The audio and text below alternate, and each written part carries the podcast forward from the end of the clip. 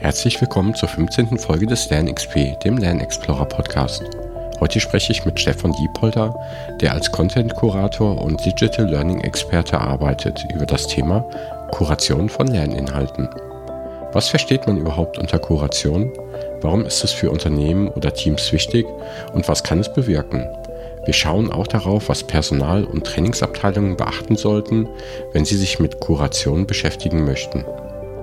Zusätzlich streifen wir noch das Thema Kuration als Lernmethode für Einzelpersonen. Ich wünsche euch viel Spaß bei der Folge. Hallo Stefan, schön, dass du heute dabei bist. Ähm, möchtest du dich vielleicht kurz unseren Zuhörern vorstellen?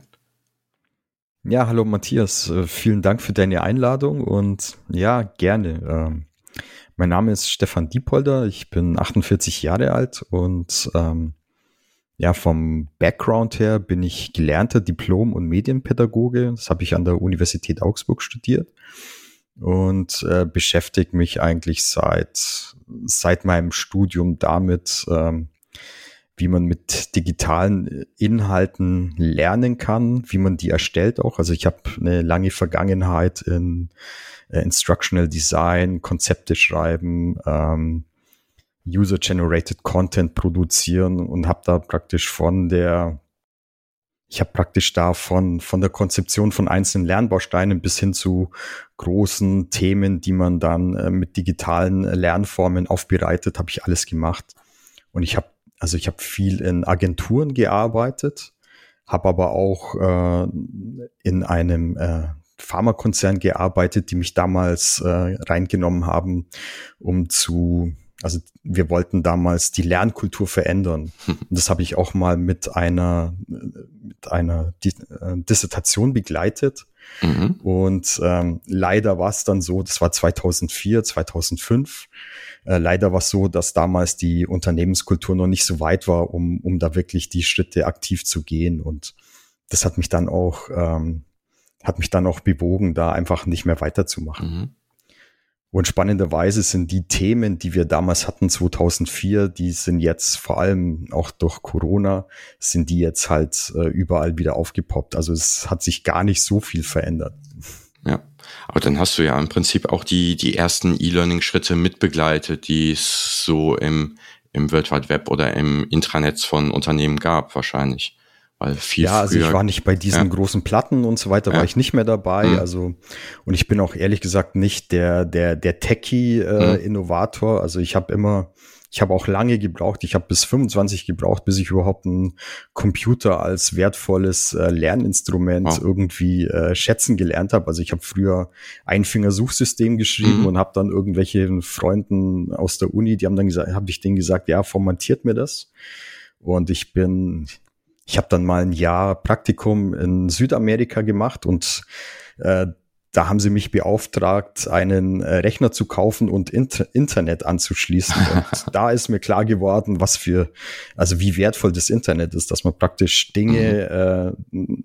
äh, zusammenschreiben kann oder Dinge, äh, Dinge aufschreiben kann und dann irgendwo hinlegen und warten kann, bis, äh, bis ein anderer das wirklich liest weil wir mussten damals im, Amazonasgebiet kommunizieren und da hat halt weder Fax noch Telefon mhm. noch sonst irgendein Kommunikationskanal sinnvoll funktioniert und immer in Amazonas fahren für, für eine Mitteilung oder für eine Nachricht oder mhm. für eine Absprache, das äh, geht auch nicht, weil das äh, ist eine Dreitagesreise gewesen.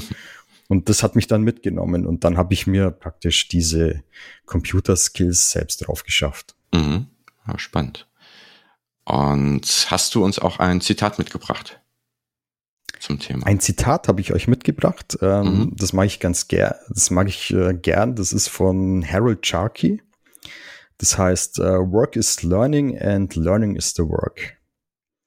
Und ich bin da fest davon überzeugt, dass man Arbeiten und Lernen also überhaupt nicht, ähm, das kann man überhaupt nicht trennen und das habe ich auch zum Beispiel bei dem neuen Buch von Henning Beck gelesen, dass es eben, dass das äh, Gehirn, also auch aus neurobiologischer Sicht, dass es ständig arbeit, mhm. arbeitet, dass es ständig am, ja, am Austauschen von Mustern ist. Und äh, deswegen mag ich dieses, äh, dieses Statement von Harold sehr gerne.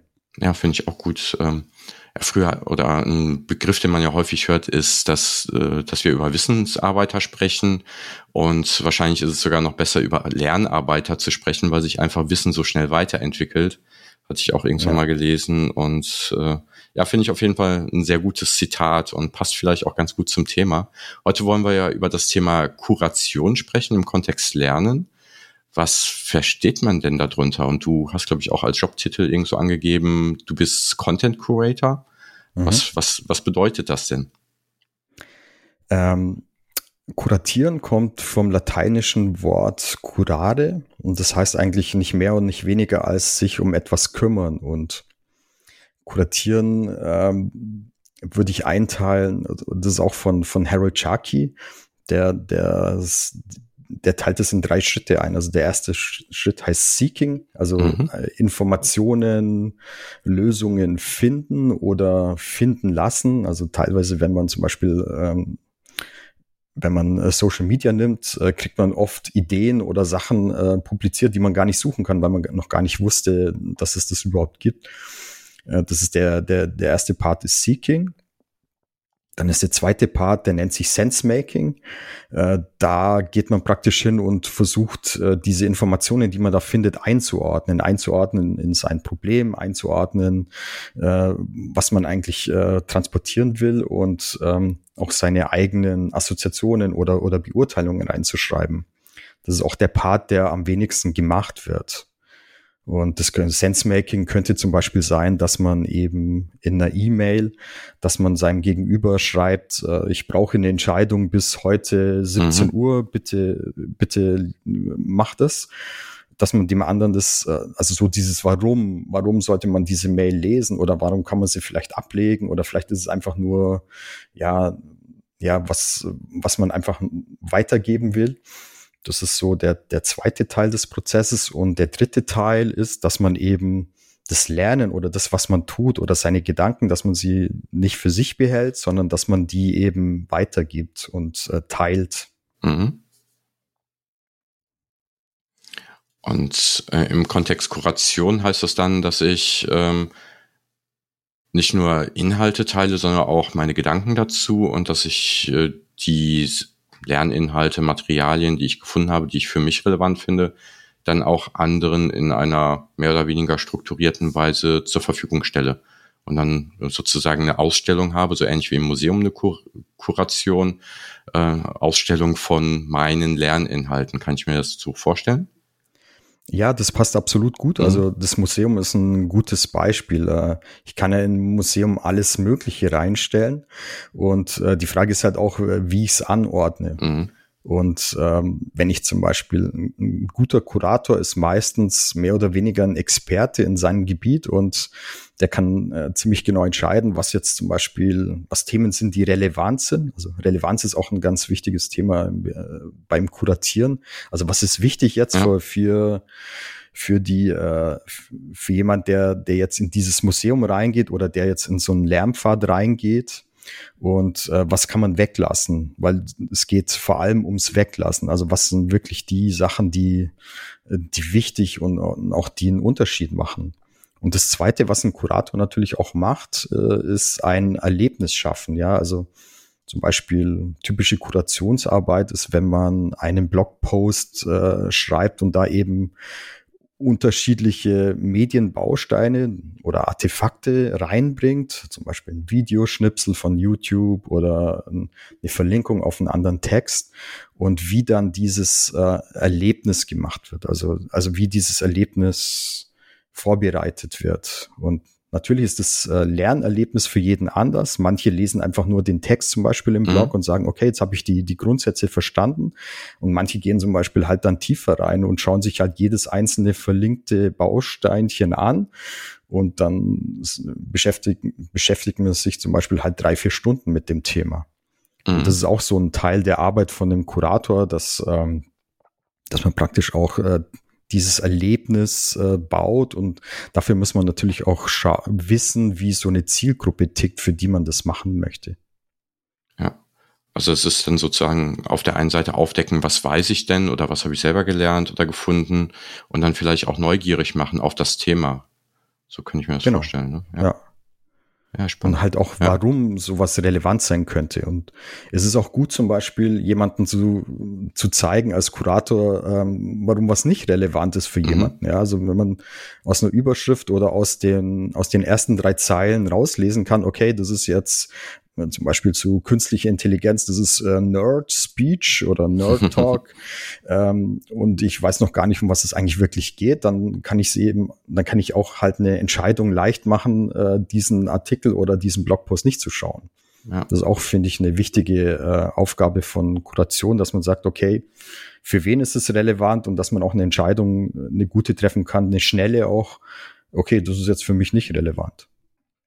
Eine Sache, die mir dazu immer mal wieder ja, entgegenschwappt oder die ich schon mal gehört habe als Gegenargument, äh, ist so die, die Sichtweise, naja, wir haben Google, wenn ich ja was suche, finde ich ja direkt was, äh, meistens nach Relevanz gefiltert und nach meinen Präferenzen. Oder wir haben firmenintern vielleicht ein Learning Experience System, was ja auch weiß, welche Sachen ich immer lerne und mir dazu passende Lerninhalte zur Verfügung stellt kann so ein, ähm, ja, eben hast du auch künstliche Intelligenz gesagt, kann mir eine künstliche Intelligenz das Kuratieren von Inhalten abnehmen? Hm.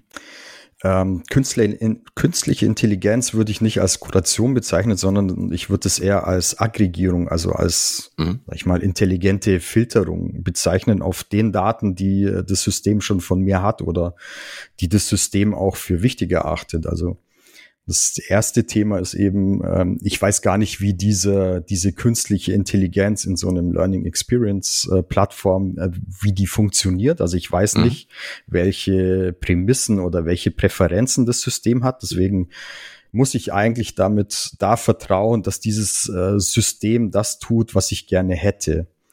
Und äh, der Unterschied zum Beispiel zu händischer Kuration ist, dass ich da eben Vertrauen aufbauen kann zu jemanden, der äh, ja, den ich mal kennengelernt habe, mit dem ich mal gesprochen habe, wie wir jetzt zum Beispiel mit dir. Ja, mhm. wir haben, wir machen jetzt einen Podcast zusammen und danach weiß ich schon viel besser, zum Beispiel, wie du tickst. Ja, mhm. und äh, das Vertrauen entwickelt sich natürlich ähm, und es hat so eine so ein System hat es nicht und zum Beispiel bei Google ist es auch oft so, dass ähm, bei Google hat man unfassbar viele äh, Suchinhalte, die man, die man dann durchgehen äh, müsste, um, um die einfach selber nochmal zu filtern. Und die, die Filterarbeit, die wir selbst machen, die ist äh, sehr viel stärker zum Beispiel, als wenn ich jetzt äh, mir Empfehlungen hole von Leuten, die wirklich eine Expertise haben und denen ich vertraue für, auf einem bestimmten Gebiet.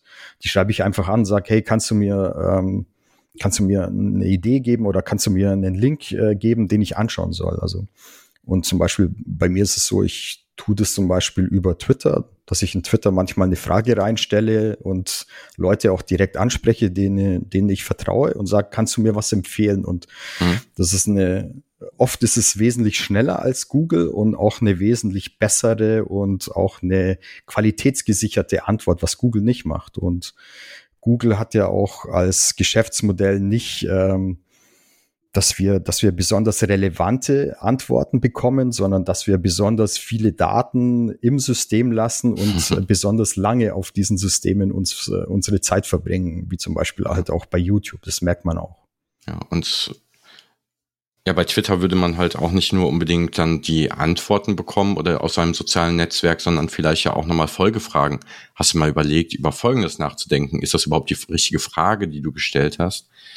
Genau, das ist dann der nächste Mehrwert, ja. Genau, und ich finde bei diesen Algorithmen nochmal ein, ein großes Risiko, die schlagen einen immer mehr von demselben vor.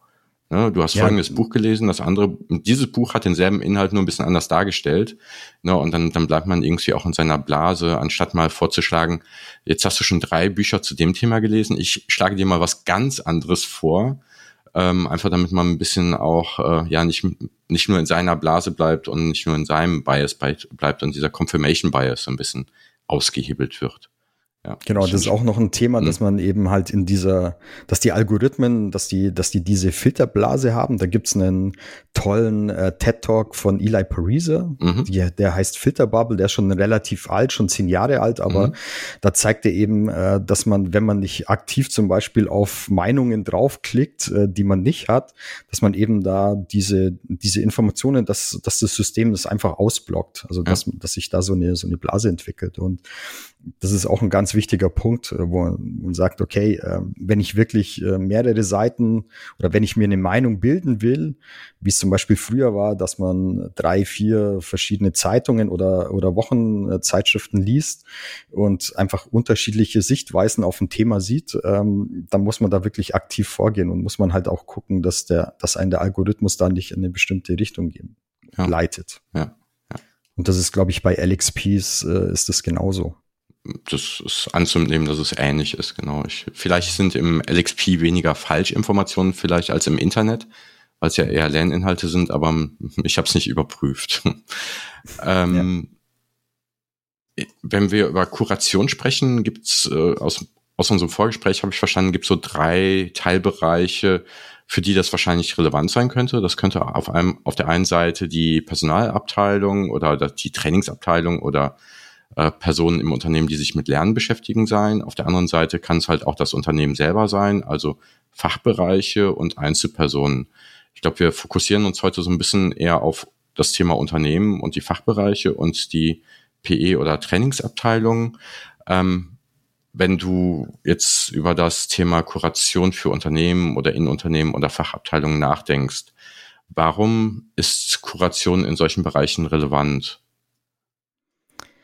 Also ein erster Punkt ist, mhm. Warum ich es total relevant finde, ist, dass man so so ein bisschen seine Arbeit zeigt, also dass man mhm. zeigt, an was man arbeitet, wie man arbeitet, welche Gedanken man hat und dass man äh, den den Austausch von Wissen im Unternehmen, dass man den stärkt und wir haben ja heute äh, ziemlich coole Softwareprodukte, die äh, cloud-basiert sind, zum Beispiel mhm. wie Microsoft 365 hat man äh, eine perfekte Umgebung, um, um da einfach die Sachen, die, die früher nur auf der eigenen Festplatte waren oder im eigenen Gehirn waren, die kann man dann praktisch teilen mit anderen und kann man dann andere andocken. Und das finde ich, äh, es, äh, es gibt einen hohen Nutzen aus verschiedenen äh, Gründen. Das eine ist, dass ich sage, okay, ich habe auf einem bestimmten Thema, da, da lerne ich gerade oder da, da habe ich eine Expertise oder habe ich eine Erfahrung gemacht. Diese Erfahrung möchte ich gerne teilen und äh, da, da kann man zum Beispiel eben ähm, ja anknüpfen mit, mit anderen. Ja, kann man sagen, ich habe jetzt ein Tool, zum Beispiel, ich habe jetzt ein Whiteboard kennengelernt, Mural, mhm. das finde ich super aus dem und dem Grund. Äh, da kann man zum Beispiel äh, voten, das funktioniert so und kann ich vielleicht sogar ein kleines Explainer-Video reinhängen oder einen kleinen, kleinen Lernhack reingeben und das mache ich dann halt nicht nur für mich, sondern für die komplette Company. Mhm. Und auf der anderen Seite findet man natürlich wahrscheinlich wieder äh, Mural-Enthusiasten, um beim Thema zu bleiben, die dann sagen, hey cool, äh, habe ich auch schon angewendet und das würde ich mit der und der Methode machen. Und dann mhm. kann sich zum Beispiel da auch eine kleine Community bilden und wo man dann sagt, okay, wir machen vielleicht mal einmal im Monat irgendwie eine Stunde, wo wir uns austauschen, wo wir unsere neuesten Mural-Erlebnisse oder Mural äh, Best Practices teilen. Ja. Also das ist so ein ein Faktor, dass man sagt, okay, man, man stärkt eben diese, diesen Austausch von, von Erlebnissen, von Wissen und äh, fängt so eben an, auch eine, eine lernende Organisation zu werden. Einen zweiten Nutzen, den ich ähm, für total unterbewertet halte, ist so dieses laute Arbeiten, dass man sagt, okay, äh, ich habe die und die äh, Leidenschaften, die Expertisen und da tue ich was. Und dass man da zum Beispiel eben auch viel einfacher diverse Teams zusammenstellen kann. Dass man sagt, okay, ich habe, ich kann zum Beispiel in einem System wie SharePoint oder wie wie wie Yammer oder so, so einem Enterprise Social Network dass man da eben bestimmte äh, Qualif Qualitäten oder Qualifikationen erkennen kann und dass man, wenn man zum Beispiel jetzt ein, ein Projekt hat und äh, bestimmte äh, Typen sucht, dass man, dass man die halt schneller auch zusammenbringt. Mhm. Und ähm, also das halte ich auch für für sehr wertvoll, dass man halt nicht nur aufgrund von Jobbeschreibungen oder, oder aufgrund von räumlichen äh, Konstellationen, dass man da die Teams zusammenstellt, sondern dass man das heute eben ja über Grenzen hinweg und auch über, ja, über eigene Titel hinweg machen kann. Allein aufgrund von dem, was, was, was sichtbar, was sichtbar ist in den Systemen. Ja. Also auf, auf der einen Seite durch die Transparenz, die man schafft, wenn man, wenn man Sachen teilt, kann halt durch den Zufall sowas wie eine Community of Praxis äh, entstehen oder andere haben einen direkten Mehrwert davon oder man hat einen einfachen Zugang zu Experten oder Personen, die sich mit einem bestimmten Thema auskennen und findet dann vielleicht auch gerade in großen Unternehmen schneller mal Leute zu einem bestimmten Thema, anstatt sich äh, durch alle Hierarchien durchzuhangeln. Ja, ja. finde ich ganz spannend, ja. Was ich zum Beispiel auch spannend finde, ist, äh, war jetzt auch äh, letztes Jahr bei Corona zu beobachten, dass äh, Organisationen auf diese Herausforderung, alles jetzt online zu machen und übers Homeoffice zu machen, dass die total unterschiedlich rangegangen sind. Also es gab die einen Organisationen, die das gewöhnt waren, äh, schnell zu lernen und auch äh, eins, Lern Learnings von Einzelnen praktisch für alle äh, sichtbar und auch nutzbar zu machen. Die haben sich relativ schnell äh, an, wie, wie nehme ich Teams, äh, wie baue ich äh, meine, meine Mikrofone auf, mhm. wie, wie kann ich so eine, so eine ja, Arbeitskultur entwickeln, äh, die dann eben halt äh, remote passiert. Also die haben das schnell gelernt und es gab ja. andere, die dann wo die, die Leute wirklich äh, zu Hause waren, gewartet haben, bis dann irgendwie ein Seminar kommt, äh, mhm. wo man dann gezeigt bekommt, wie man, ähm, wie man zum Beispiel Microsoft Teams äh, benutzt und was eben, also was ich auch für wichtig erachte, ist, dass man nicht nur jetzt zum Beispiel irgendwelche YouTube-Videos guckt und dann sagt, okay, jetzt habe ich es irgendwie gelernt, jetzt habe ich die, die wichtigsten Features gelernt, sondern dass es eben halt nicht nur dieses äh, Lesen von, von, von Wissensbausteinen ist, sondern dass man das eben auch dann aktiv ausprobiert. Also dass man wirklich ins Tun kommt und äh, dass man da keine Angst hat, äh, Dinge auszuprobieren. Und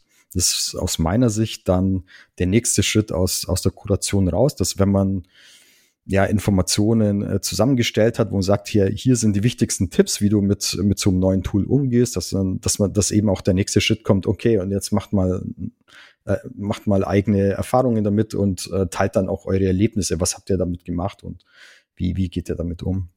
Ja, ist auf jeden Fall ein ganz wichtiger Aspekt. Ich habe äh, letztens mal gelesen, dass Lesen nur die Vorbereitung für das Lernen ist. Und so ist es ja bei Konsumieren generell. Ne? Wenn ich mir ein Video angucke oder einen LinkedIn Learning Kurs anschaue und den rein konsumiere, da passiert vielleicht ein bisschen was, äh, bleibt vielleicht hängen aber es passiert kein, kein wirkliches Lernen in dem Sinne, sondern erst wenn ich es ausprobiere, angewendet habe.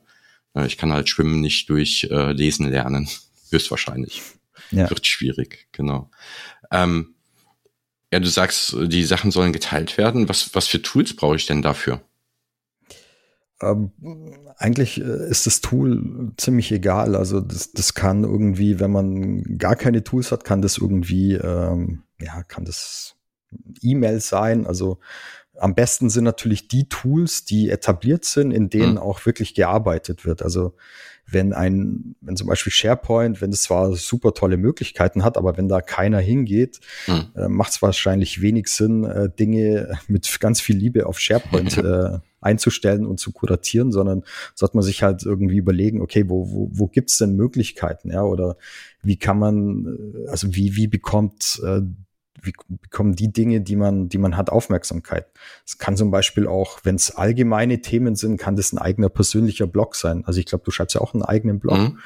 Und äh, schreibst da deine allgemeinen Learnings, die du teilen darfst und, und die, die jetzt nicht äh, unternehmensspezifisch sind. Äh, das ist natürlich super, weil dann hast du nicht nur das Publikum aus deiner eigenen Firma, sondern hast du natürlich auch äh, das Internet, das, das große, ja. Und du kannst dann deine Learnings da bereitstellen, kannst es äh, verlinken, sowohl in intern äh, an, an deine Kolleginnen und Kollegen, aber auch kannst zum Beispiel andere Communities wie zum Beispiel Corporate Learning Community oder eben Leute, die du über Twitter kennst, kann, denen kannst du auch einen Mehrwert schaffen, indem du sagst, hey, hier habe ich äh, ein Learning eingestellt, schaut mal da drauf, wenn es euch interessiert. Ich finde das auch nochmal ganz gut, was du gesagt hast, ne? Anstatt das irgendwo auf einem SharePoint richtig hübsch zu machen, ist wahrscheinlich besser irgendwie wohin zu legen, wo man die Leute auch eine direkte Notification drauf schicken kann und dann, dann ist es mhm. eher das Ad-Hoc-Teilen als am Anfang ein großes Repository aufbauen, sondern das eher über Zeit aufbauen. Und da kann ich mir halt vorstellen, dass sowas wie Teams, wo ich halt auch den Leuten so einen Hinweis geben kann, da ist was Neues oder wo die halt die Notification sehen, dass was Neues drin ist, besser geeignet als ein SharePoint. Wobei, ne, man kann ja auch einen Teaser irgendwo posten und dann einen größeren Artikel woanders haben.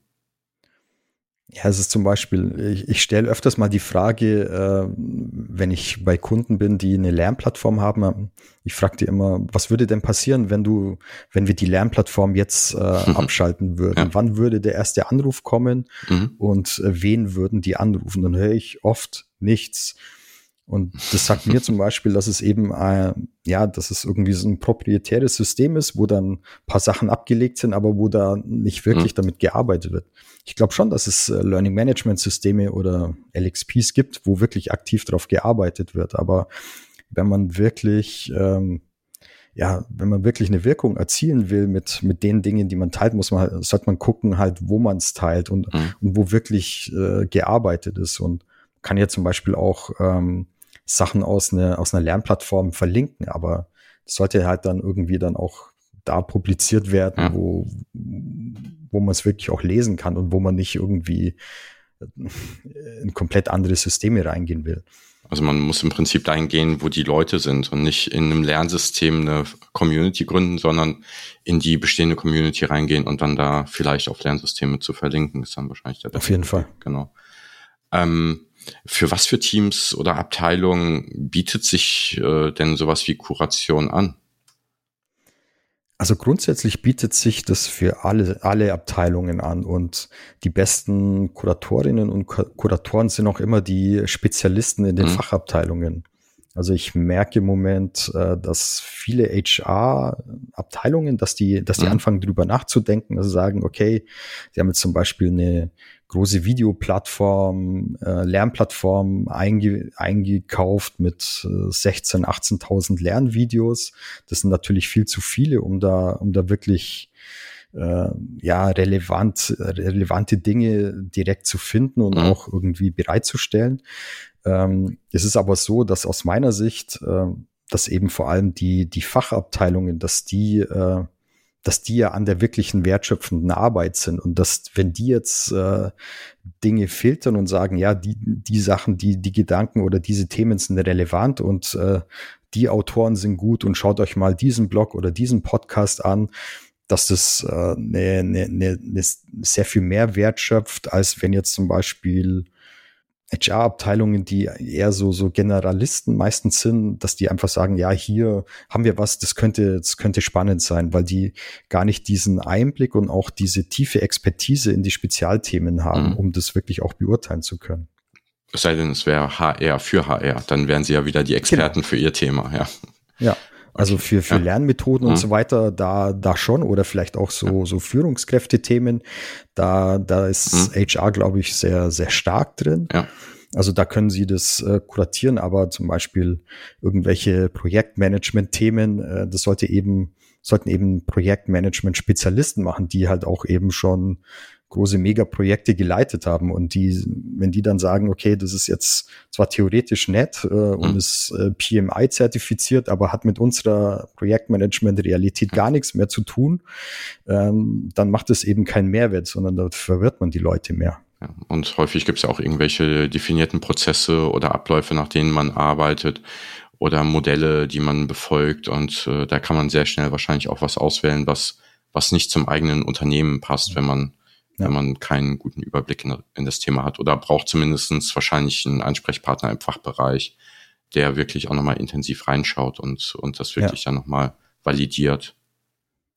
Und was ich auch zum Beispiel spannend fände, ist, wenn man das nicht jetzt, äh, sag ich mal, aufpfropft von mhm. ähm, an bestimmten Projekten, wo man sagt, ja, jetzt ist KI, müssen wir jetzt lernen, sondern dass es eben so ein natürlicher Prozess wird, dass eben so eine ja, so dieses äh, Kuratieren, dass, dass es eben so, so ja, dass es ins tägliche Tun einfach reingeht, dass es irgendwie ein Mindset wird, dass man sagt, okay, ich kümmere mich einfach um, um Leute, die jetzt nicht diese, dieses Spezialwissen haben wie ich, aber wenn ich was spannend finde, was für die ganze Company relevant mhm. ist, dann gebe ich das in irgendeinen Kanal rein, wo man das finden kann. Und äh, wenn jeder Mitarbeiter, jede Mitarbeiterin das so tut, vielleicht 15 Minuten mhm. am Tag oder so, das hat ja die Jane Hart mal äh, zusammengestellt, dass wenn jeder einen Artikel liest in der mhm. Company und äh, für 15 Minuten und dann eben beschreibt, äh, was, äh, was man da gelernt hat, dass es insgesamt, glaube ich, acht Lerntage oder acht Seminartage mhm. im Jahr bedeuten.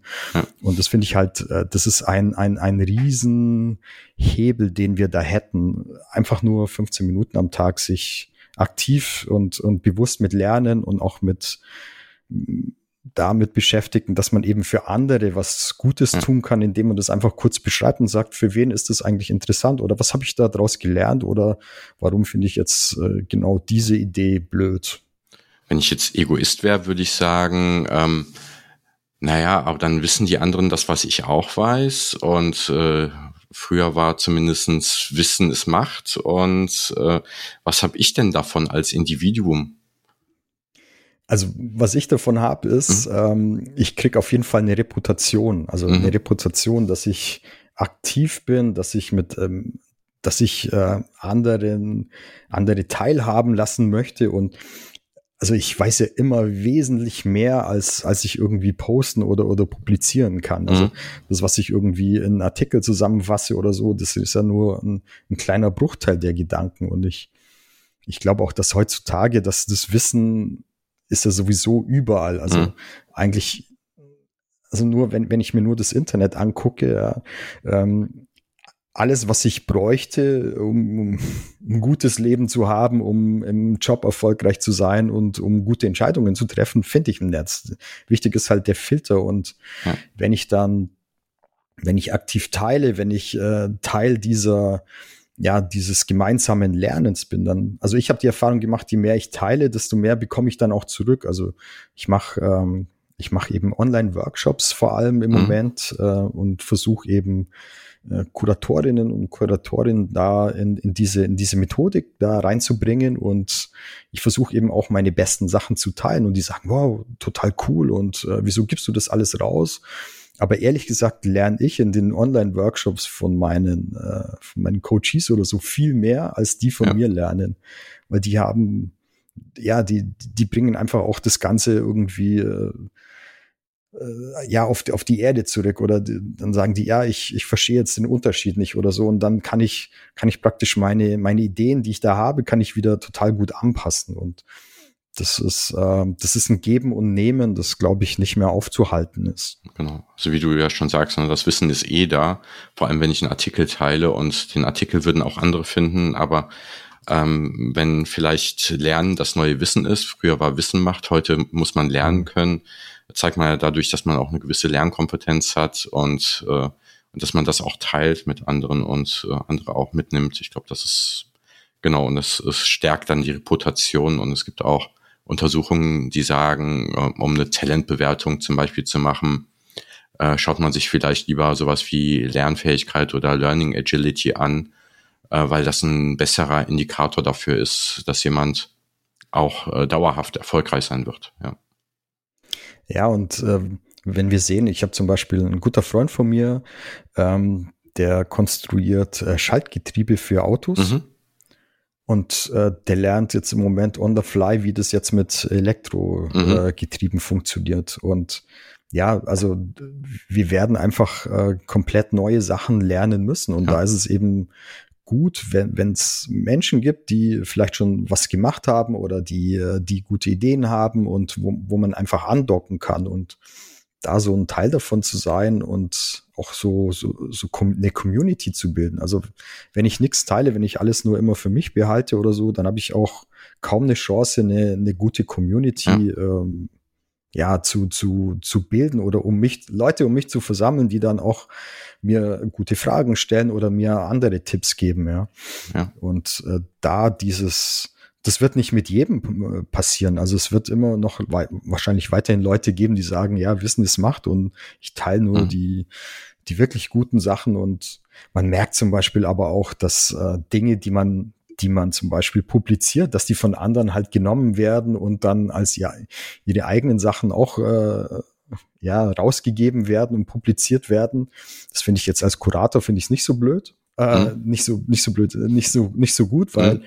ich fände es halt oder ich finde es wichtig, dass man eben sagt, woher man die Dinge hat, mhm. dass man sagt, okay, das habe ich jetzt bei Harold Chucky oder Robin Good oder mhm. wo auch immer gelernt. Also das finde ich schon wichtig, dass man einfach nicht Sachen nur klaut und nicht drunter schreibt, ja, die Idee habe ich von dem bekommen. Aber eigentlich sind die meisten Ideen eben schon da und ja, ja wir sammeln eigentlich. Ja, und letztendlich äh, je, jeder, der irgendwie eine Idee veröffentlicht, hat die ja auch irgendwo hergenommen oder aus einer anderen Idee weiterentwickelt wahrscheinlich. Ne? Das ist entwickelt sich ja. weiter. Und was ich nochmal auch ganz interessant finde, ist, ähm, naja, wenn ich Wissen habe, das aber nicht transparent mache, dann ist es ja vielleicht gar nicht da, weil es ja nicht wahrgenommen wird. Ne? Und dann, dann kann es halt auch nicht genutzt werden. Dann ist es vielleicht brachliegendes Wissen, sogar im Worst Case, ja. Oder vielleicht ist es auch eben, also so Lernen durch Lernen ist ja auch so eine, so eine, mhm. so eine, so eine Lernmethodik. Vielleicht hat man auch Sachen einfach nur ein paar, paar Dinge abgespeichert und aber gar nicht wirklich durchdrungen. Also ja. erst wenn ich es wirklich dann anderen erklären kann, dann habe ich es auch durchdrungen. Oh ja, ich habe mal Abendkurse gegeben, stand ich vor der Klasse und dachte, ich hätte was verstanden und mhm. dann beim Erklären gemerkt, dass ich es nicht verstanden habe. Das ist, ja. das ist super, genau. Ja, eben hast du schon gesagt, du machst auch Workshops mit Leuten. Das äh, bringt mich zu der Frage, wie lernt man denn überhaupt Kuration? das lernt man, also man ist, jeder ist eigentlich schon ein Kurator. Mhm. Also äh, immer wenn ich zum Beispiel Empfehlungen gebe, ja, wenn ich meinen Nachbar frage und sage, mhm. hey, äh, ich muss mir einen neuen Kühlschrank kaufen, du hast ja jetzt irgendwie erst eine Küche gekauft, wo, wo, wo bist du denn hingegangen? Kannst du das empfehlen? Und dann mhm. Äh, kriege ich wahrscheinlich eine Antwort, ja, ich habe das bei dem und dem Möbelhaus gekauft, würde ich dir nicht empfehlen, da hinzugehen. Aber ich kenne den, äh, da gibt's einen Laden, schau da mal rein. Also äh, dieses, dieses Vorfiltern und eben auch äh, ein persönliches Lebensshit und so weiter, das ist praktisch in uns schon drin. Das machen wir schon ständig, weil wir sind ja in, mittlerweile, wir leben in einer so komplexen Gesellschaft, dass wir, äh, wir sind täglich mit so vielen äh, Entscheidungen ähm, konfrontiert, dass wir, dass wir das äh, kuratieren müssen. Es geht mhm. eigentlich nur darum, das Ganze bewusst zu machen, bewusst zu machen, okay, was, was ist eigentlich jetzt der Unterschied zwischen, äh, ich leite jetzt einfach was weiter, ohne das irgendwie äh, zu, zu kommentieren. Ja, dann gebe ich einfach irgendwie einem Link einfach nur eine, mhm. eine neue äh, Publizität. Mhm. Das zum Beispiel auch bei Fake News kann man das gut be beobachten. Ja, die, die meisten Leute, die gehen nicht rein und schauen sich das wirklich an, schauen sich die Quellen an, sondern äh, das bedient praktisch äh, oder das das bedient irgendwie ihren Confirmation Bias, mhm. das ist ihre Meinung und klicken auf Like, ohne dass sie, dass mhm. sie reflektieren und sagen, das, das gebe ich jetzt einfach weiter. Und ja. ähm, als, als Kurator, also äh, schlicht, also irgendwelche Alltags, es geht darum, irgendwelche Alltagsroutinen einfach in, ins tägliche Tun mhm. reinzubringen. Und wenn es halt nur irgendwie das Bewusstsein ist, okay, ich, ich schreibe zum Beispiel eine E-Mail äh, mit einer Betreffszeile, wo andere dann schnell entscheiden können, ob das relevant ist oder nicht und was sie damit tun. Ja. Und das ist eigentlich alles, ja. Und dann zeige ich zum Beispiel einfach ein paar Tools. Also Twitter ist auch ein gutes Beispiel. Sehr viele haben Twitter noch nicht als wertvolle Lernplattform, mhm. die eben Content mit Köpfen verbindet und auch äh, so entdeckt sondern die, die sehen zum Beispiel halt äh, teilweise so, was im Fernsehen eben war, dass äh, der Donald Trump zum Beispiel immer mit Twitter assoziiert wird und sagt, mhm. ja, Twitter ist so eine, so eine Schreiplattform. Klar, ist es auch eine Schreiplattform, aber ist es auch eine wertvolle Plattform. Und dann zeige ich eben halt ein paar Beispiele, äh, wie ich äh, oder wie wir Twitter einsetzen. Mhm.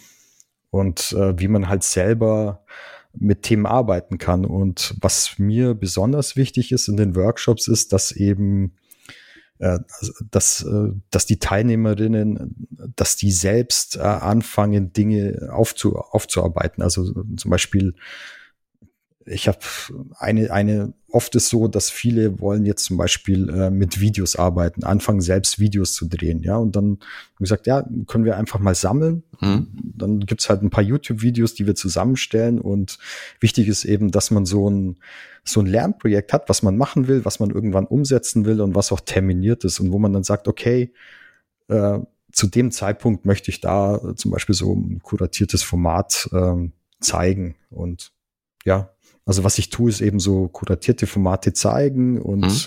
eben äh, Lust machen, selbst Dinge aufzubereiten, selbst Dinge sich zu erarbeiten, zusammenzustellen und dann eben auch zu präsentieren. Und das funktioniert eigentlich ganz gut. Ja, ja ich, ich finde das bei, bei Twitter hatte ich mal gehört, ähm, wenn, wenn man eigenartige Inhalte oder nicht hilfreiche Lerninhalte, sag ich mal, dazu gespielt bekommt, liegt es immer daran, mit welchen Personen ich mich umgebe und äh, welche, mit welchen Themen ich mich umgebe. Weil daraus erzeugt Twitter halt immer mehr. Das heißt, wenn ich äh, mhm. lustige kurze Videos like, kriege ich halt immer lustige kurze Videos geschickt. Oder wenn ich halt äh, äh, damals Trump gefolgt bin, dann kriege ich halt dem seine Sachen und die ganzen Kommentare dazu. Aber ähm, wenn ich halt eher Lernthemen oder äh, meinen persönlichen Themen folge, dann kriege ich halt auch mehr Informationen dazu. Ich glaube, das ist auch nochmal ein ja. ganz, ganz wichtiger Punkt. Und ich finde es halt auch gut, was du sagst, mit dem Lernprojekt verbinden und auch eine Deadline oder sowas zu haben, das, das kann, glaube ich, wirklich nochmal einen großen Unterschied machen. Mhm. Also meine Erfahrung ist, so, mhm. so Metakompetenzen aufzubauen, mhm. das ist genauso wie mit äh, Zeitmanagement, ja. Mhm. Oder Getting Things Done ist auch mhm. so ein, so ein Hype-Thema, wo ich mich auch da so, so langsam hinbewege. Aber wenn ich es theoretisch weiß, wie es funktioniert, ist es die eine Sache. Aber mhm. wenn ich selber sage, okay, ich, ich will jetzt da, ich will einfach weniger Zeit für bestimmte Themen verbringen oder ich will jetzt mal das Pomodoro-Prinzip ausprobieren, mhm. wie das ist, äh, immer in 25 Minuten Slots äh, zu arbeiten und dann kurze Pausen zu machen. Ob ich dann äh, ja effizienter werde. Da, das ist beim also so ist es, glaube ich, beim Kuratieren genauso. Also mhm. wenn ich weiß, okay, ich habe jetzt äh, ein Ziel oder ich, ich möchte was, ich muss eine Entscheidung treffen, muss aber jetzt Pro und Contra abwägen, dann, dann gucke ich mir das an und wenn ich das dann vielleicht gelernt habe, äh, dann teile ich es oder teile ich es nicht. Und äh, da, da kommen gute Sachen raus. Und ja, ich habe äh, ich habe ein schönes Projekt gehabt. Äh, da waren wirklich, da waren die TeilnehmerInnen waren sehr also sehr heterogen von mhm. Superprofis bis zu ja eher Leuten, die, die mit dem Internet gar nicht so intensiv arbeiten und ähm, einfach da zu den, also die, die hatten dann Themen, wo, wo, wo sie selber einfach bewegt haben. Also die Themen haben sie bewegt und sobald sie verstanden haben, dass sie eine bestimmte Zielgruppe haben, für die ihre eigenen Themen, die sie gerade bewegen, relevant sind, dann war das ein Selbstläufer. Also dann haben die super, super kreative Ideen gehabt. Und das muss nicht immer ein, ein YouTube-Kanal oder, oder ein Podcasting-Kanal sein, sondern es kann einfach mal ein, was weiß ich, ein PDF sein, äh, wo man dann irgendwie, um das äh, verfügbar zu machen, zum Beispiel mit einem mit einem QR-Code äh, das dann publiziert und mhm. ähm, wo man einfach Sachen äh, zusammenbringt. Und das, äh, das funktioniert wirklich am besten eigentlich. Also, also die Themen wirklich zu bearbeiten, die einen selbst bewegen, ja. die natürlich für einen selber auch relevant sind. Genau, und, und einfach starten, ne? Und nicht so viel drüber nachdenken wahrscheinlich, sondern ja. lieber äh, Energie in das, in das Machen investieren. Äh, was, was mich immer mal wieder bewegt, ist das Thema fehlende Resonanz. Ne?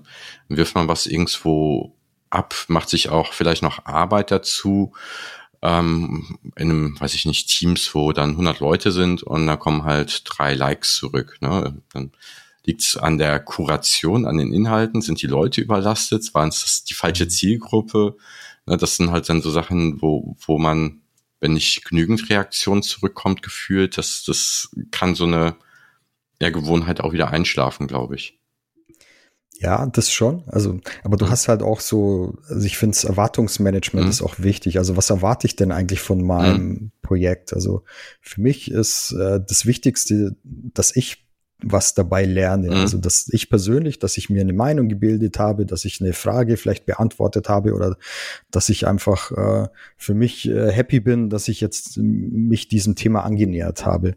Und dann hast du halt natürlich diese 90-9-1-Regel aus Social Media, dass 90 äh, schauen sich das an, die lurken dich und äh, wenn du die dann irgendwann mal triffst und sagst, hm? hey, ich, ich schaue ja, mir deine ja. ganzen Posts an. Ja, und ich will, super, ich habe noch nie ein Like bekommen. ja. ah ja, liken tue ich nicht. Ja. dann hast ja. du neun Leute von diesen 100, die dann vielleicht mal einen Daumen mhm. hoch geben, also die mal liken oder die vielleicht mal einen Daumen runter ja. geben. Und dann hast du eine Person, die wirklich aktiv interagiert. Und für mich ist es so, ich, ich habe das nicht mehr als mein, ähm, also für mich ist es nicht mehr das Qualitätsmerkmal. Und wenn ich mit einem Post, wenn ich zwei, drei Leute äh, begeistern kann und äh, wenn die sagen, hey toll, äh, jetzt habe ich das angefangen, ja, dann, dann ist es für mich schon happy. Und wenn ich da ein Feedback bekomme, also ich habe vor glaube ich, drei oder vier Jahren habe ich mal ähm, in so einem Meetup von der Corporate Learning Community habe ich mal einfach äh, gesagt, ja, ich würde gern über persönliches Wissensmanagement mhm. über OneNote sprechen. Da haben sie gesagt, ja, ja, mach das, mach das. Und äh, in diesem Meetup ist alles schief gegangen. Also die, das Internet hat nicht funktioniert, Oi. mein Rechner hat sich aufgehängt und ich habe dann einfach nur Geschichten erzählt, wie ich das, äh, wie ich das irgendwie mache mhm. damals und ich habe damals keine Ahnung von OneNote gehabt. Also hm. für mich war das ja früher auch nur immer dieses lila Ding, das nicht Word war. Ja. Und ähm, dann hat der, der Jochen Robes damals hat gesagt, hey Stefan, das war total cool. Aha, Kannst du das nicht irgendwie nochmal zusammenfassen? Und das habe mhm. ich dann gemacht, habe dann einfach so mhm. meine Geschichte, wie ich überhaupt dazu gekommen bin und äh, ja, was so meine, meine wichtigsten fünf Tipps sind. Und ich krieg immer noch, äh, teilweise, wenn mich Leute äh, sehen, sagen, ja, du bist doch der OneNote-Spezialist. ja, ja, ist schon okay. ich, ich arbeite mit OneNote und ich mag's, aber ich bin hm. halt äh, nicht der Spezialist, aber äh, das, äh, also was ich damit sagen will, die Resonanz äh, auf, auf irgendwelche Posts oder auf Sachen, die du, die du rausgibst, die wird sehr, sehr oft wird es gar nicht gesehen, ja. Also, oder du, du findest nicht. Ich habe ich, ich glaube, auf dem Post sind drei oder vier Kommentare mhm. und relativ wenig Likes, aber äh, ich krieg eher so, so persönlich gesagt, hey, äh, super, finde ich, finde ich Ach, total cool, gelesen, hat, mir, ja. hat mir geholfen. Ja, ja super. Ja. Und ich nehme den alten Post von vor vier Jahren immer noch, äh, um, um eben zu anderen Leuten zu mhm. sagen, hey, das ist meine Geschichte zu OneNote, wenn du nochmal nachlesen willst. Ja, cool. Das ist eigentlich ganz gut. Und ich sage immer, ja, ich erzähle immer zum Beispiel Geschichten aus der Werkstatt und so mache ich es eben halt auch in mhm. diesen, in diesen Workshops so. Also ich, ich versuche immer Dinge irgendwie selber rauszufinden und zum Beispiel hast du ja auch gesagt mit ähm, Lernen mit Videos. Ich habe mal, das ist vielleicht eine Anekdote. Ähm, ich habe mal ein Video angeguckt ähm, von einem Kollegen, der über, über Content Curation erzählt mhm. hat. Und ähm, nach einer Stunde, das hat eine Stunde gedauert und das ist echt mein Thema gewesen. Und was mich geärgert hat, ich habe nichts behalten. Ja. Mhm. Und dann habe ich gedacht, das kann nicht sein. Ja. Und ich schaue mir das jetzt nochmal an. Und das habe ich dann gemacht und habe dann jedes Mal, wenn ich ein spannendes Slide oder so mhm. gefunden habe oder wenn ich äh, irgendwas hatte, was, äh, was mich interessiert hat, habe ich äh, auf Stop gedrückt, habe mir einen Screenshot gemacht und gesagt, so, das finde ich gut dabei. Ja. Und dann war das Video auf einmal drei oder dreieinhalb Stunden lang. Also mhm. ich habe dann dreieinhalb Stunden, aber da in diesem Video habe ich dann verstanden, was der Unterschied zwischen äh, menschlicher Kuration und Aggregierung ist, weil der ja. hat es genauso gesehen wie ich irgendwie, aber ich konnte das damals noch nicht ausdrücken. Ja. Und das ist eben auch so was, was ich eben versuche in den Workshops zu machen. Also ich, ich gehe nicht hin und sage, hey, das müsst ihr so und so machen und das ist das Tool, sondern äh, nimmt die Tools, die ihr gerne wollt, äh, nimmt die Themen, die euch interessieren und dann versucht eben daraus zu lernen und was ihr damit tut. Ja. Und ich sag halt, was ich für Erlebnisse habe und ja, und damit kommt, glaube ich, äh, eher Lernen zustande, wie wenn man sagt, so wie im Seminar, ja, das musst du so machen und ja, das ist der, das ist der Weg. Ich glaube, das äh, funktioniert nicht. Ja, was ich dabei auch nochmal gut finde, ist halt diese, diese Sichtweise zu, zu denken, ich mache das in erster Linie erstmal für mich und nicht für die anderen. Die, die andere, für, ich teile das zwar mit den anderen, aber dadurch, dass ich reflektiere, dass ich es nochmal in meinen Worten zusammenfasse, dass ich einen kurzen Absatz dazu schreibe und das vielleicht sogar noch halb öffentlich im Unternehmen oder so ganz, ganz öffentlich, muss ich halt deutlich länger drüber nachdenken, als wenn ich mir nur selber Notizen für mich mache. Die sind dann vielleicht äh, mal eben schnell dahingeschrieben oder mehr mit Screenshots gearbeitet. Das ist halt passiveres Arbeiten. Und wenn ich es aber tatsächlich in eigenen Artikel oder einen kurzen Post äh, reinschreibe, was die wichtigsten Aspekte in so einem Video oder Artikel waren, da verarbeite ich halt mehr und dann bleibt wahrscheinlich auch mehr hängen. Ja. Auf jeden Fall. Und ich glaube, das ist auch eben, wenn man jetzt im Unternehmen, wenn man da Lernpfade ja. oder so, so digitale Lernräume zusammenstellt, was ja nichts anderes auch ja. ist als eine, eine Kuration oder, oder auch zum Beispiel ein haptischer Lernraum. Also, was weiß ich, diese ganzen tollen Räume, die, mhm. äh, die dann, was weiß ich, die Flipcharts und die ganzen bunten Stühle und so weiter haben, das ist ja auch äh, nichts anderes wie eine, wie eine Kuration und da soll eben ja. auch eine gewisse Atmosphäre geschafft werden. Und ich glaube, wenn man das schafft, eben auch äh, in, in Medien zu, zu transportieren, dass es einfach eine ganz andere Wirkung erzielen kann. Und es macht mich halt frei auch von dem, wie oft hat, wie oft hat man auf dieses Video geklickt, ja. Und mhm.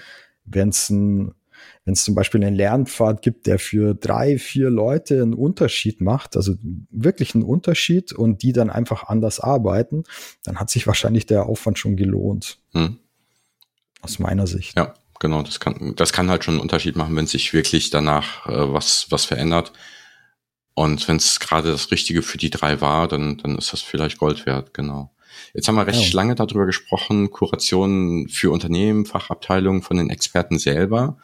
Was kann man denn einer Trainingsabteilung oder einer Personalabteilung noch mitgeben, die sich mit dem Thema intensiver beschäftigen möchte?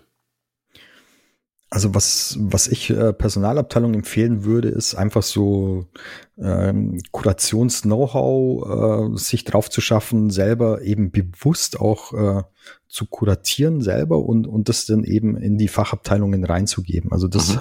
halte ich für sehr wichtig, auch eben die, die Nutzen zu beschreiben. Und der Nutzen müssen nicht immer, sag ich mal, Lernpfade sein, die jetzt von Personalentwicklern äh, da gesehen wird. Und es könnte zum Beispiel sowas sein wie ähm, ich, äh, ich äh, lese einmal die Woche für mein Team irgendwie das Intranet und äh, sammle die relevantesten Sachen und äh, mhm. poste die dann zum Beispiel in, in irgendwie unser Teams rein oder in, in SharePoint. Also es könnte sowas sein. Und mhm. einfach, dass, dass da so ein, so ein Mindset entsteht, dass man sagt, okay, ich kümmere mich darum und dann mache ich es, wenn ich schon für mich mache, dann, dann mache ich es eben öffentlich für alle.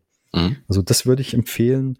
Ähm, dann würde ich äh, empfehlen zum Beispiel diese, diese vertrauensvollen Experten, die wirklich äh, was zu sagen haben, zu identifizieren in den einzelnen äh, Fachabteilungen oder in den einzelnen, ja, mhm.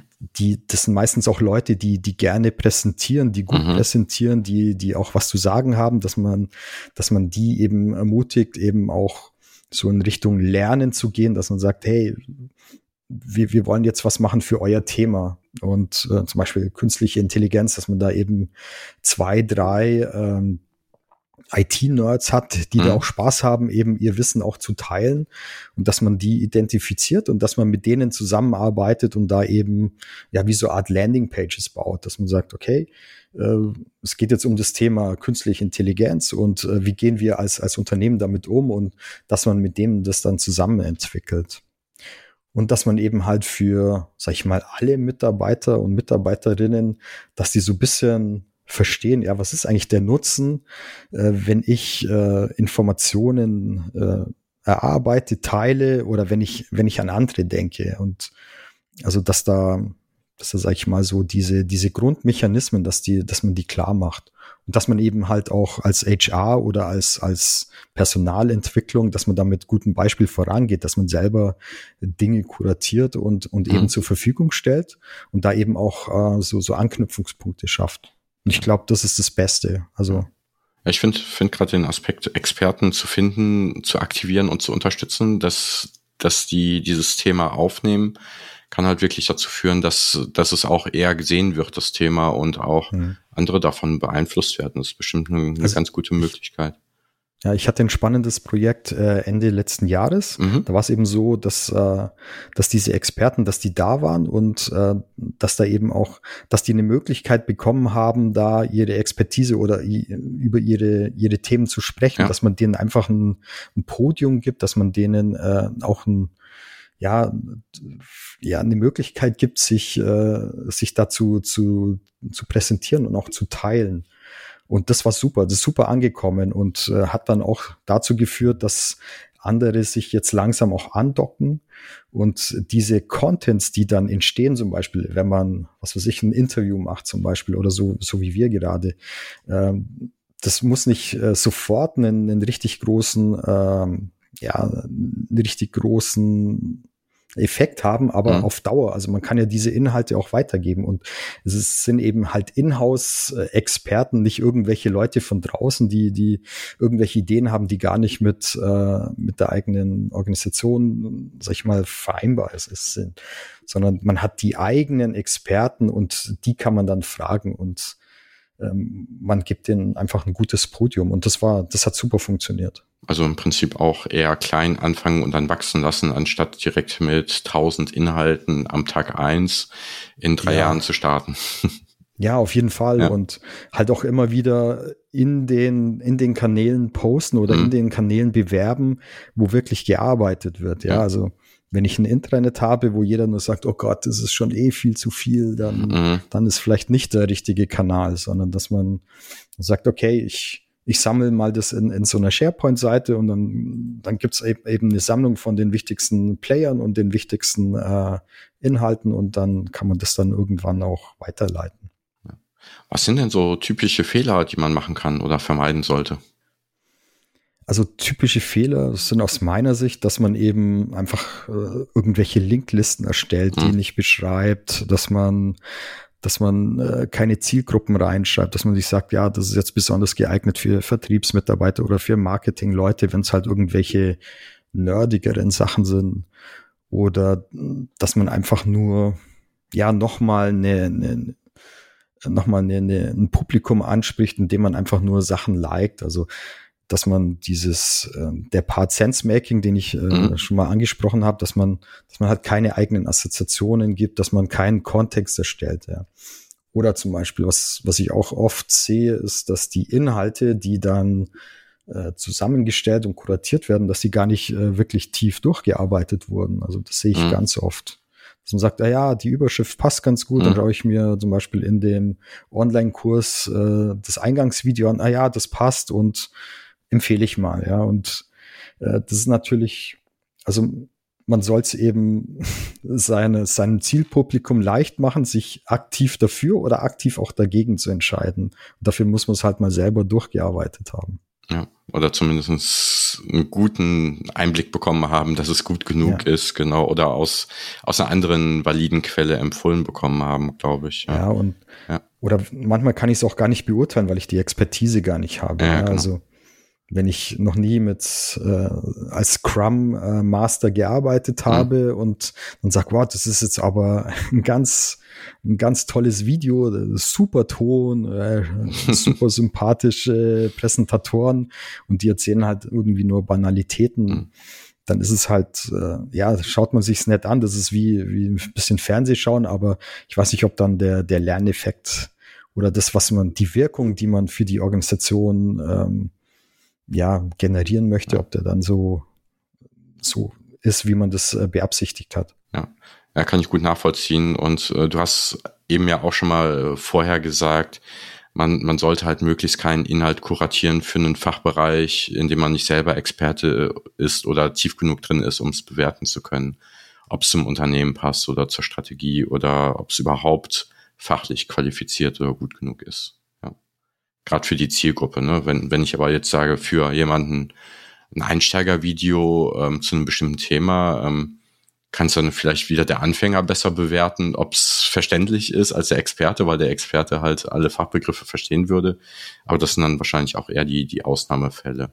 Oder nochmal ein Quercheck, ob das wirklich anfängerverständlich wäre. Ja, also man könnte zum Beispiel iterativ vorgehen, dass man sagt, okay, äh, der Experte beurteilt, ob das mhm. überhaupt äh, ja die Art und Weise geht, äh, ist, wie man mit einem bestimmten Thema umgehen möchte. Und dann zeigt man das eben mal ein paar Leuten, ob es überhaupt verständlich genug ist, also ob das Level ja, ja, einsteigermäßig gut, genug ja. ist. Aber ähm, ich habe also zum Beispiel das Thema Agilität oder agiles Arbeiten, äh, da gibt's, äh, da habe ich wirklich so echt sehr lustige Sachen mhm. beobachtet, mhm. dass ähm, ja also ich würde halt zum Beispiel niemanden vertrauen, der mir Agilität beibringt, der selber noch nie aktiv in einem agilen Team gearbeitet hat. Ja. Also ich, ich habe mal das äh, Privileg gehabt, dass ich mit einem ITler, der wirklich mhm. ein Agilist ist, durch und durch arbeiten durfte und ähm, ich habe dann halt aber einfach Dinge erlebt, äh, die man so nicht erleben würde. Und die, mhm. die, würde mir zum Beispiel auch ein Trainer, der ja auch ja. ein, wirklich, das Trainer sind ja auch Kuratoren. Und ein, ein, Trainer, der, der das wirklich mal erlebt hat, der, der könnte einfach diese Geschichten erzählen und jemand, der sich das nur angelesen hat, ja. eben nicht. Und ich glaube, dass das eben genau den Unterschied macht. Und da hast du auch wieder die Herausforderung, dass so ein Begriff Agilität sehr unterschiedlich besetzt sein kann. Ne? Ja. Auf der einen Seite sprechen Leute von agilen Unternehmen, dann von agilen Teams oder Scrum-Methodiken oder Business Agility. Und es gibt halt ganz viele verschiedene Denkkonzepte dahinter. Und jeder, der darüber spricht, muss man erstmal fragen, was, was meint man denn überhaupt damit? Genau. Und wenn ich einen Auftrag kriegen würde, mach mal einen Lernpfad zur Agilität mm, und mehr Informationen nicht ja. bekommen, ja, genau, das wäre spannend. genau, der Stehtisch im Daily. genau. Also ich glaube, wir könnten über das Thema noch eine Stunde weiter erzählen, aber ähm, so langsam würde ich gerne zum Schluss kommen und hätte noch zwei Fragen an dich. Die eine ist, wie lernst du denn persönlich am liebsten? Also ich lerne am liebsten, indem ich mich äh, ja in Sachen rein reinfräse. Also ich, mhm. ich bin total neugierig, auch äh, in Themen, die, die, die eigentlich gar nicht so viel mit meinem Job zu tun mhm. haben. Also ich kaufe mir viele Bücher, ich lese ganz viele äh, Blogs, ich, äh, ich lese viel und probiere aber dann auch Dinge gerne aus. Also so der, der Gerrit Mauch und der Klaas Triebel, die haben so einen Vierklang, also so, so einen mhm. Lernkreisel äh, mal entwickelt zusammen vor, glaube ich, zwei Jahren. Der heißt äh, Think, Read, Talk, Do. Mhm. Und das ist auch so, wenn ich drüber nachdenke, ist es so, wie ich eigentlich gern lehne. Also ich ja. denke halt drüber nach und denke, was könnte mir jetzt helfen? Äh, was könnte mir helfen, irgendwie bessere, besser für meine Kunden äh, zu arbeiten? Dann lese ich viel, schaue Videos an und so weiter, frag auch andere und äh, was für mich auch wichtig ist, eben drüber zu sprechen, so wie wir es heute machen. Äh, das ist auch ein ja, typisches Sense-Making-Format, äh, Podcasting, dass man einfach Dinge durch Fragen einfach nochmal anders zusammenbaut und, und neue Assoziationen gewinnt. Und dann eben das Tun. Wobei beim Tun bin ich manchmal noch, äh, da habe ich noch äh, Luft nach oben. Also mehr, mhm. also ich würde gern mehr publizieren und auch mehr, mehr noch nach draußen geben. Das mache ich im Moment vor allem halt in Medien für, für meine Kunden, ja. aber ich da bin ich im Moment dabei, eben auch mir Workarounds äh, zu schaffen in meiner Werkstatt, wo ich halt schneller äh, Dinge nach draußen geben kann. Ja, ja über das äh, Syncreate Talk Do bin ich auch mal gestolpert und ich fand das eigentlich ganz, ganz nett, weil es halt zeigt, dass, dass man sein eigenes Gehirn auch aktivieren muss und dass man halt am Ende aber auch in die, in die Anwendung kommen muss, damit es, ähm, äh, damit auch wirklich das Lernen passieren kann oder damit man auch ein bisschen Praxiserfahrung bekommt. Äh, Finde ich sehr gut und ja, und Neugier ist auf jeden Fall immer ein guter Treiber dafür. Du hast gesagt, du, du liest auch gerne Bücher zum Beispiel und äh, hast du auch Buchempfehlungen mitgebracht, richtig? Genau, ich habe zwei Buchempfehlungen mhm. mitgebracht. Ähm, das eine heißt äh, Curation von Michael Baschka. Mhm. Und da in dem Buch ähm, wird praktisch, also da geht es nicht nur um digitales Kuratieren, was ja mein Spezialthema ist, sondern äh, der Michael zeigt so ein bisschen, oder Michael heißt der Michael, ja, mhm. der zeigt anhand der Industriegeschichte, also wie dieser Überfluss entstanden mhm. ist. Also geht da praktisch von, glaube ich, der Textilindustrie in England aus, wie die praktisch angefangen haben, Dampfmaschinen mit äh, also Dampfmaschinen für die Textilproduktion ja. einzusetzen und wie das dann praktisch äh, entstanden ist. Und da gibt es eben viel unterschiedliche Aspekte. Also unser zeigt auch eben, wie unser Alltag schon kuratiert ist und äh, mhm. so ein bisschen, wie man damit umgehen kann. Das ist das eine Buch, was ich euch empfehlen würde. Und das andere ist auch schon fast ein Klassiker von Austin Kleon, Show Your Work. Mhm. Ist eben auch für Leute, die gar nicht so extrovertiert sind und die das nicht äh, aktiv machen. Also da wird so ein bisschen beschrieben, so in zehn Steps, also warum das eigentlich äh, Nutzen bringt, äh, die Arbeit zu teilen, warum ähm, und wie man das machen kann und mhm. dass es eigentlich gar nicht wehtut. Austin Kleon habe ich auf jeden Fall schon, habe ich schon gelesen und äh, fand ich auch sehr gut und äh, auch in Kombination mit dem Buch ähm, Alles nur geklaut passt das sehr gut, weil da halt auch viel drin steht. Ne? Man, man, auch wenn man ein Konzept äh, nicht groß anpasst, aber es zumindest schon mal wiedergibt, ist das so ein erster Schritt, ähm, um auch irgendwann was Eigenes zu entwickeln. Und äh, ich, ich finde, das ist auf jeden Fall inspirierend und auch schnell durchgelesen, glaube ich. Genau. Ja, dann sage ich äh, danke, Stefan, dass du heute da warst und äh, für mich, äh, für das Thema äh, oder für uns, für das Thema Kuration ein bisschen Licht ins Dunkel gebracht hast. Ähm, ja, danke dafür. Ja, Matthias, vielen Dank und ähm, ja, hat Spaß gemacht. Sehr schön. Ja, und dann, liebe Hörer, wenn euch die Folge gefallen hat, gerne liken, teilen. Wir haben heute gehört, dass Teilen und eine kurze Zusammenfassung sehr gut sein kann, um auch das Gelernte zu verarbeiten. Und ich sage bis zum nächsten Mal beim Lernexplorer Podcast.